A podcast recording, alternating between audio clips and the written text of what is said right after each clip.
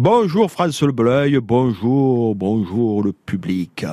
Faut jamais se moquer du physique. Non, il ne faut jamais se moquer du physique. Enfin ça, c'est publiquement. Parce qu'en privé, en terrasse, tout le monde se moque du physique. Et bien sûr, dans la tradition provençale, il y a toute une palanquée d'expressions méchantes pour se moquer du physique de son prochain, de son veising. Par exemple, quelqu'un qui a de très grandes jambes. Vous connaissez tous autour de vous quelqu'un qui a de très grandes jambes. Alors si vous êtes suffisamment intime avec lui, vous pouvez toujours lui dire qu'il est haut des cagadouilles, c'est-à-dire qu'il a les fesses hautes. Le cagadouille, c'est la chaise percée pour les enfants.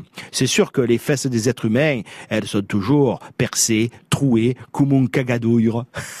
Sinon, pour les oreilles qui tombent, nous avons aussi les oreilles des parapluies. Les oreilles en parapluie, les oreilles en parapluie. Sinon, il y a aussi le nas comme le coucourdou, le, le nez comme une petite courge. Et pour finir, le portrait digne d'une caricature d'Estier sur la place de l'horloge à Avignon, la boucle que c'est les battriers du cabouching à côte des Bias. Ah, la boucle que c'est les battriers dos cabouching à côte des Bias.